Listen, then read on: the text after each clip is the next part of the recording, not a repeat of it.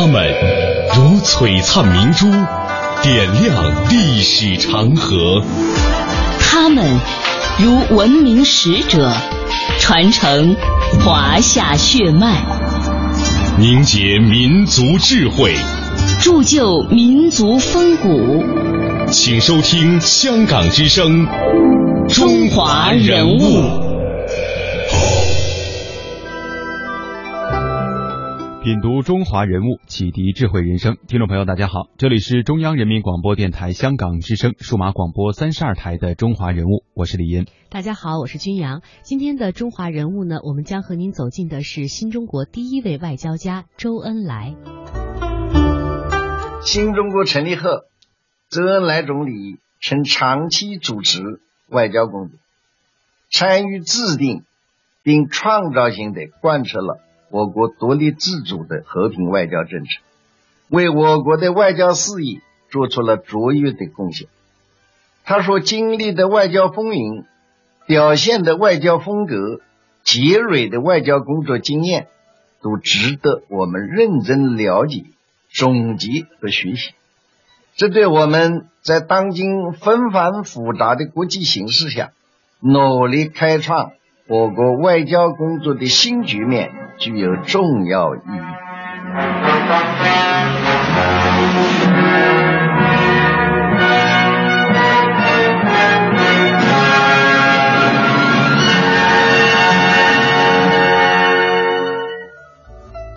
刚刚您听到的呢，是来自于周恩来外交风云当中的一个片段。那么，在今天和明天的节目当中，我们将会带领大家一同领略，在新中国成立之初，国际形势纷繁复杂的情况之下。周恩来总理是如何以人格魅力彰显大国形象的？在今天的节目中呢，我们将会首先带领大家一起来了解到的是，从第二次世界大战到日内瓦会议的召开这个时间段当中，周恩来总理的外交成就。一九五四年，这一年是新中国外交史上极为重要的一年，在与西方国家还没有正式建立外交关系的情况下。当时的新中国第一次以五大国之一的身份，在瑞士日内瓦参加了一个多边国际会议，这就是日内瓦会议。在这一次就朝鲜和印度的会议上，一位中国代表以与杜勒斯为代表的十六国在日内瓦开展了一场没有硝烟的激战。为期三个月的会议当中，这位中国代表的发言不仅打击了美国当时霸权主义的嚣张气焰，同时也大大的提高了新中国的国际威望。而这位中国代表也是新中国的第一位外交家周恩来。人物穿越时空，人生启迪智慧，人文润泽心灵，人性彰显力量。香港之声，中华人物，为你细数那些被历史记住的名字。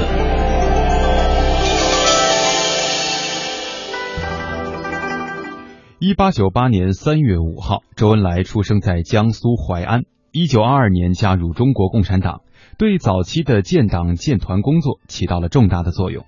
新中国成立之后，周恩来先后担任政务院总理、国务院总理，长达二十六年，进一步探索符合我国国情的社会主义建设道路，在政治、经济、外交、国防、科技等各个领域都做出了基础性的贡献。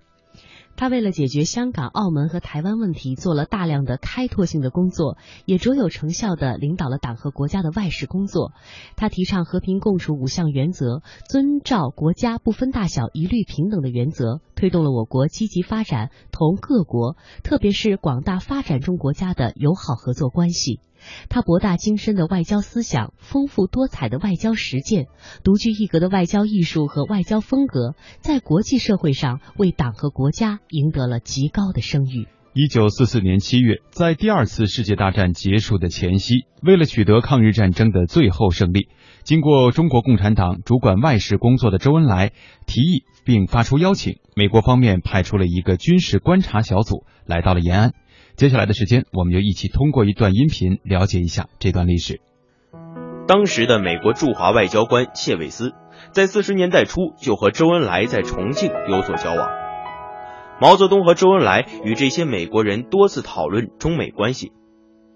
毛泽东说：“美国同中国共产党合作，对于一切有关方面都是有益的和值得高兴的。”谢伟思等人在考察延安后，给美国国务院的报告中提到，最终赢得中国将是中国共产党，建议美国政府调整对华政策。然而，美国政府坚持扶蒋反共，后来谢伟思也遭到迫害。直到七十年代初，谢伟思受到周恩来邀请访问中国时，还未被恢复名誉。谢伟思说：“美国坚持遏制中国的政策，就是因为对中共存在误解和缺乏认识。”二战之后，美国政府用美元和大炮装备了国民党部队，意图消灭共产党。中国共产党开始了长达四年的解放战争，终于赢得了胜利。新中国成立时，五十一岁的周恩来被任命为共和国总理兼外交部长，内政外交的重担压在了周恩来的肩上。为了同旧中国半殖民地的外交一刀两断，维护新中国的独立和主权，维护世界和平，根据当时的国际环境，毛泽东制定了另起炉灶、打扫干净屋子再请客和一边倒的三大政策。这一个时期，中国外交的中心任务是巩固得之不易的独立。为社会主义和平建设争取一个有利的国际环境，以苏联为首的九个社会主义国家率先与新中国建交。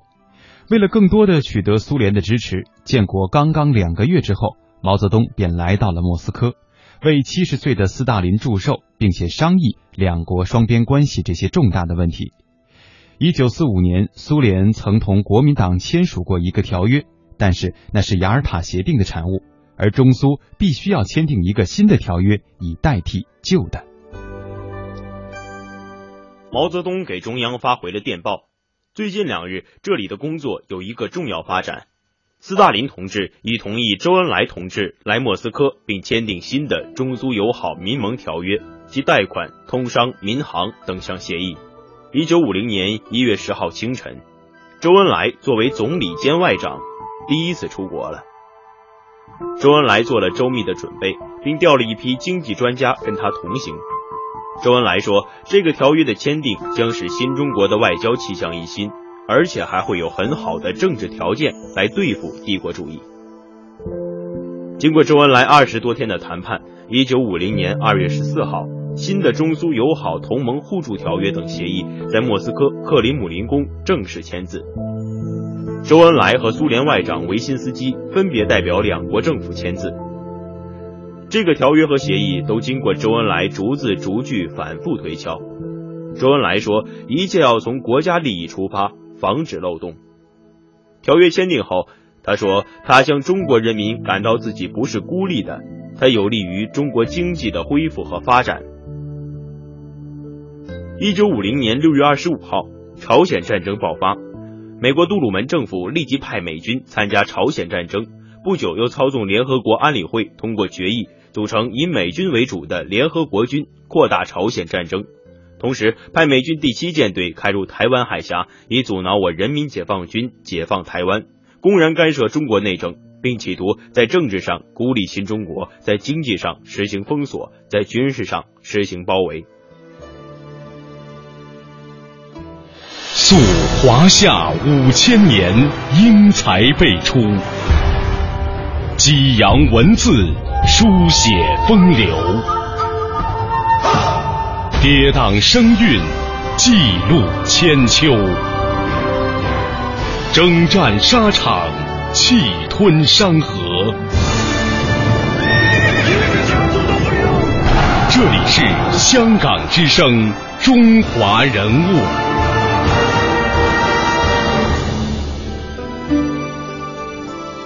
新中国的领导人意识到了朝鲜问题已经成为国际斗争的焦点，这将是一场持久而复杂的较量。十月三日凌晨，周恩来紧急约见了印度驻华大使潘尼加，请印度转告美国，如果美国越过三八线，中国一定要管。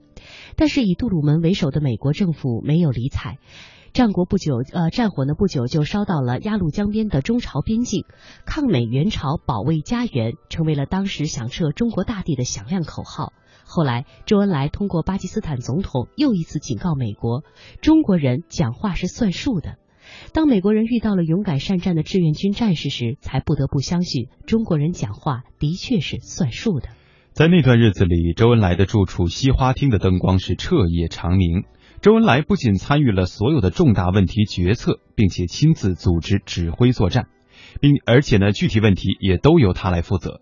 从志愿军的编组、干部的配备、武器装备的调拨、兵员补充，到军工生产、交通运输、后勤保障、争取外援，甚至是新闻报道和具体的谈判方法，周恩来都做了详尽的指导安排。经过了五次大的战役的较量，在中朝军民全呃美军面前啊战无不胜的神话第一次在全世界被打破了。朝鲜战场战场三八线附近，当时形成了一个僵持的局面，美国被迫坐到了谈判桌前。周恩来当时制定的谈判的政策是这样的：力争和，不怕拖，随时准备打。经过无数次唇枪舌剑的谈判，一九五三年七月二十七日，朝鲜停战协议在板门店签订了。朝鲜首相金日成、中国人民志愿军总司令彭德怀，还有联合国军总司令克拉克都在协议上签了字。一九五八年的二月，金日成及平壤各界群众欢迎周恩来首次访问朝鲜。周恩来在朝鲜多次称赞中朝友谊是鲜血凝成的友谊。他代表中国政府表示，完全支持朝鲜政府提出的从朝鲜撤出一切外国军军队的和平建议。不久，中国人民志愿军开始撤离回国。曾经指挥盟军诺曼底登陆的艾森豪威尔将军，在一九五三年一月二十号出任了美国的第三十四任总统，尼克松为副总统。这届美国政府基本上继续推行了杜鲁门制定的冷战政策。国务卿杜勒斯根据多米诺骨牌的效应，主张在亚洲遏制以中国为首的共产主义。他还提出对社会主义国家进行和平演变。当时朝鲜已经停战，远东的紧张局势有所缓和，但法国在越南的殖民战争仍然在继续。美国继续支持着台湾，并且插手有着丰富物产资源的东南亚。苏联建议召开一次由中华人民共和国参加的五大国会议。以和平解决朝鲜问题和结束印度支那战争。一九五四年的日内瓦，这是一座被称为“呃医治国际政治创伤”的城市。第二次世界大战以来的各大国各大国外交风云人物都云集了日内瓦。一九五四年二月二十八号，由苏联倡议，苏美英法四国外长在柏林会议上达成协议，并于同年四月。举行日内瓦会议，在柏林会议上，苏联外长莫洛托夫曾经建议杜勒斯先生可以借五国会议的机会和中国总理周恩来会面。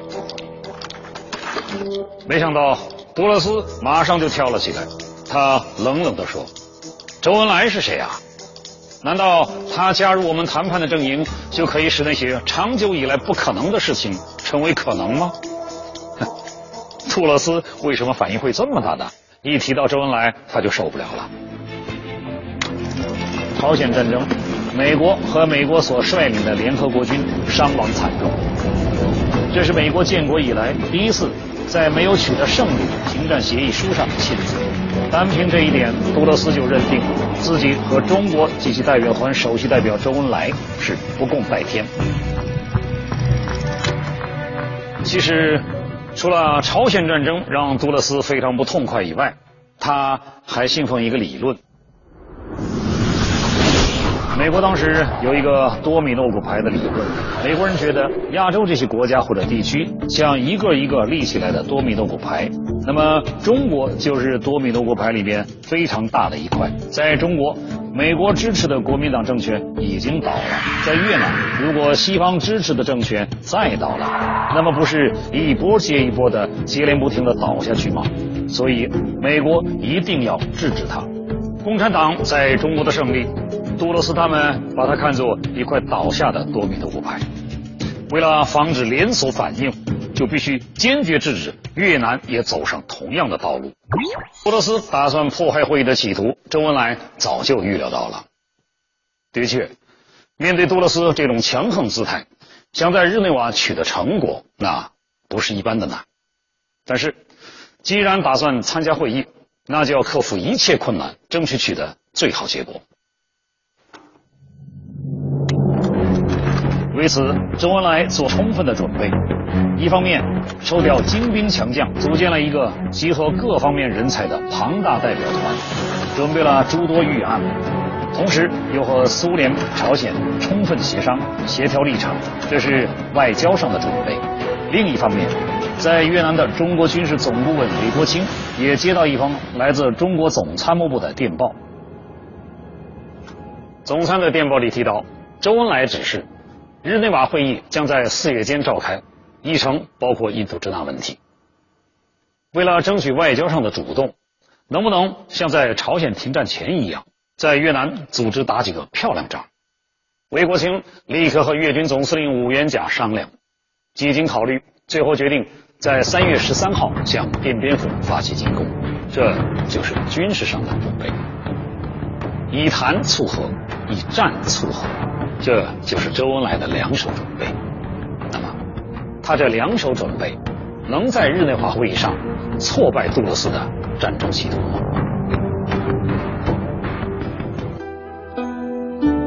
接下来的时间呢，我们就和大家一起来了解一下日内瓦会议的具体内容和周恩来在日内瓦会议上的外交风采。一九五四年四月，解决朝鲜问题和恢复印度支那和平问题的国际会议在日内瓦举行。不久之前，还在朝鲜战场上短兵相接、仍处于敌对状态的中美两国代表同时来到了日内瓦。中国政府总理兼外交部长周恩来首次以大国身份参加会议，就以与杜勒斯为代表的十六国。在日内瓦展开了一场没有呃硝烟的激战。周恩来通过台前幕后有理有利有节的斗争，不仅打击了美国霸权主义的嚣张气焰，也大大提高了中国的国际威望。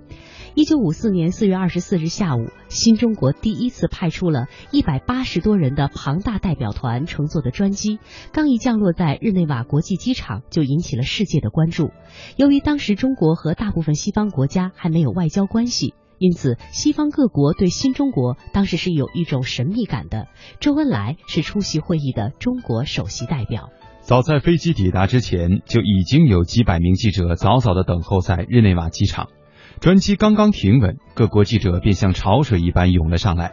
围着中国代表团一顿拍照。面对不断闪烁的镁光灯和此起彼伏的相机快门的咔嚓声，周恩来面色从容，微笑着向记者招手致意。并且在机场发表了简短的书面声明。他说，日内瓦会议将要讨论和平解决朝鲜问题和恢复印度支那和平问题。亚洲这两个迫切问题如果能够获得解决，将会有利于保障亚洲的和平，并且进一步缓和国际的紧张局势。中华人民共和国代表团是抱着诚意来参加这个会议的。我们相信，与会者的共同努力和巩固和平的共同愿望。将会使亚洲问题的解决成为可能。随后，中国代表团驱车来到了城郊的莱蒙湖，莱蒙湖的湖畔，在万岭别墅驻地。当日，世界各大报纸的头版都刊登了来自日内瓦的电讯报道，说一个年轻的红色外交家率领着一批更年轻的红色外交家。同一天，就在中国代表团到达日内瓦不久，美国国务卿杜勒斯也赶到了日内瓦。一下飞机呢，杜勒斯就迫不及待地问美国代表团的副团长史密斯：“周恩来到了吗？”对方连忙把一张当天的报纸呈上，并回答：“周恩来也刚刚抵达。”杜勒斯接过了报纸，看见史密斯特意用红笔画出来的那部分是这样写的。日内瓦来了一连中国军人，他们穿的衣服是一样的中山装，连手提箱也是相似的。瑞士人误以为是传教队，都站下来脱帽向他们致敬。读到这里，一丝冷笑浮现在了杜勒斯阴沉的脸上，他不屑一顾地讥讽道：“这样的乡巴佬怎么是我们美国人的对手？”杜勒斯十分的仇视新中国，在日内瓦会议召开之前，他公开声明，美国同意中国参加日内瓦会议。但是不含有对中国的外交承认。杜勒斯还亲自向美国代表团下令，禁止美国代表团的人员同中国代表团人员握手。这或许就是传出周恩来在日内瓦要同杜勒斯握手而被拒绝的传闻起因之一。后来，王炳南在他撰写的中美会谈九年回顾当中写道：“实际上并没有发生过这样的事。他认为这是以讹传讹。王炳南说，在整个日内瓦会议期间，自己始终在周恩来左右，总理从来就没有去和杜勒斯握过手。据时任中国代表团新闻办公室主任熊向晖披露，四月二十六日开幕式后，英国代表团的成员杜威廉，也就是当时英国驻北京的谈判代表，找到了中国代表团的成员换香。他说，艾登外相有一个设想，准备在第二次会议的前后，由艾登外相介绍杜勒斯国务卿同周恩来总理相识，彼此握手致意。如果周恩来同意，艾登外相再派人询问杜勒斯先生的意见。幻想请示周恩来答复之后，杜威廉是这样说的：周总理赞赏艾登外相的设想，既然在一起开会，理应互相接触。周恩来愿意通过艾登外相的介绍，同杜勒斯先生握手致意。但是第二天一早，杜威廉对幻香说，杜勒斯先生表示不能接受艾登的建议。也许这是后来演绎成杜勒斯拒绝与周恩来握手的另一个原因。熊向晖十分肯定地说。在会议期间，周恩来从来没有主动伸出手而被杜勒斯拒绝。他还引用了当时美联社的一篇报道来进行证实。这篇当天的报道是这样说的：一位美国发言人说，虽然杜勒斯差不多每天都和周恩来在同一间屋里，但是他从来没有和他谈过话，甚至没有朝他那里看过一眼。五月十一号，杜勒斯在返回华盛顿举行的记者招待会上，对此事还做过专门的说明。他说自己在日内瓦会议上与共产党中国领袖周恩来并没有任何接触。杜勒斯还在会议的第一天曾对他的一位密友说，自己与共产党中国外交部的周恩来只有在我们的车子相撞的时候才有可能见面。针对美国代表团的敌对行动，当时中方也采取了相应的对策。周恩来为中国代表团做了如下规定：第一，我们不主动的和美国人握手。第二，如果他们主动来握手，礼尚往来，我们不要拒绝。四月二十六号，日内瓦会议在国际联盟大厦隆重开幕，参会的十九个国家，其中有十四个国家参加了以美国为首的侵略朝鲜联合军。出席这次日内瓦会议的各国代表，许多都是当时活跃在国际政治舞台上的外交家，比如说苏联外长莫洛托夫、英国外交大臣艾登、法国外长皮杜尔等等。根据日内瓦会议拟定的日程，会议首先要讨论朝鲜问题。为了促进朝鲜的和平统一，朝中苏三方代表在会上同以美国为首的西方反共势力进行了艰苦卓绝的斗争。四月二十七日，朝鲜民主主义人民共和国代表团首席代表南日外相根据中日朝三方在会前商定的方案，提出了一项解决朝鲜问题的建议，其中包括六个月外国军队撤退、全国举行自由选举、恢复朝鲜和平统一三项内容。四月二十八日，杜勒斯在会上为美军永久性驻扎朝鲜啊辩护说道：“苏联的目的一直是把北朝鲜变成一个卫星国，并且可能的话将他们的统治扩展到整个朝鲜，而美国不希望美军无期限的留在朝鲜。”美国和韩国签订的共同安全条约不含有侵略的目的。杜勒斯还提出了实现所谓联合国统一朝鲜的决议案，强调美国拒绝从朝鲜撤军，并要求中国军队撤出朝鲜。杜勒斯发言的时候，周恩来一直在认真的倾听。在他发言结束之后，周恩来镇定的走上讲台。他首先全面的阐述了中国政政府对亚洲问题，特别是朝鲜问题和印度支那问题的立场，谴责美国在亚洲的侵略政策和战争政策，支持南日外相关于恢复朝鲜国家统一的三项建议。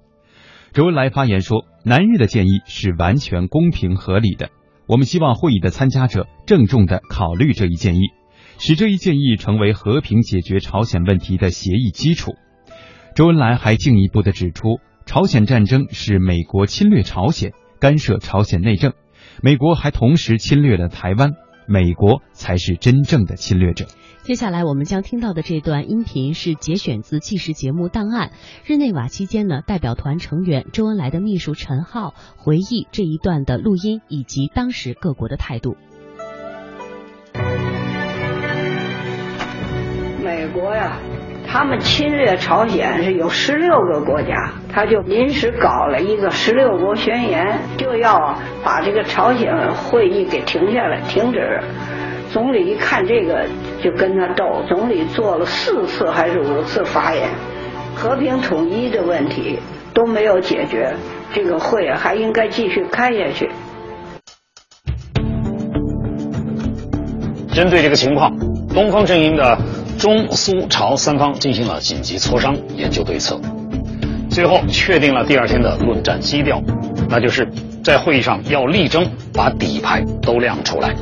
即使挽救不了会议，也要争取让对方处在不利的位置上。六月十五号，记者们从新闻大厦里走了出来，有人手里已经拿到了油印的《十六国宣言》。很多记者已经明白，这就是要绞杀朝鲜问题和平会议。有个记者甚至在新闻大厦的黑板上写下了这样的话：“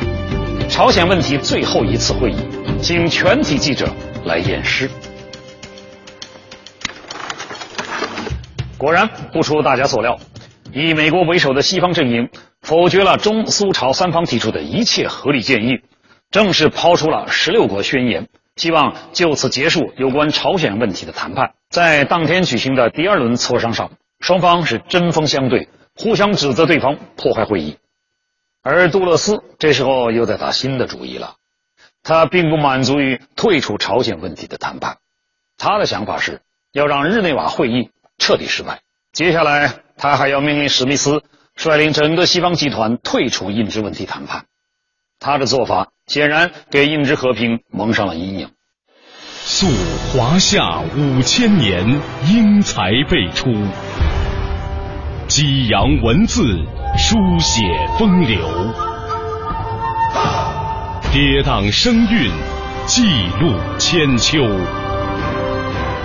征战沙场，气吞山河。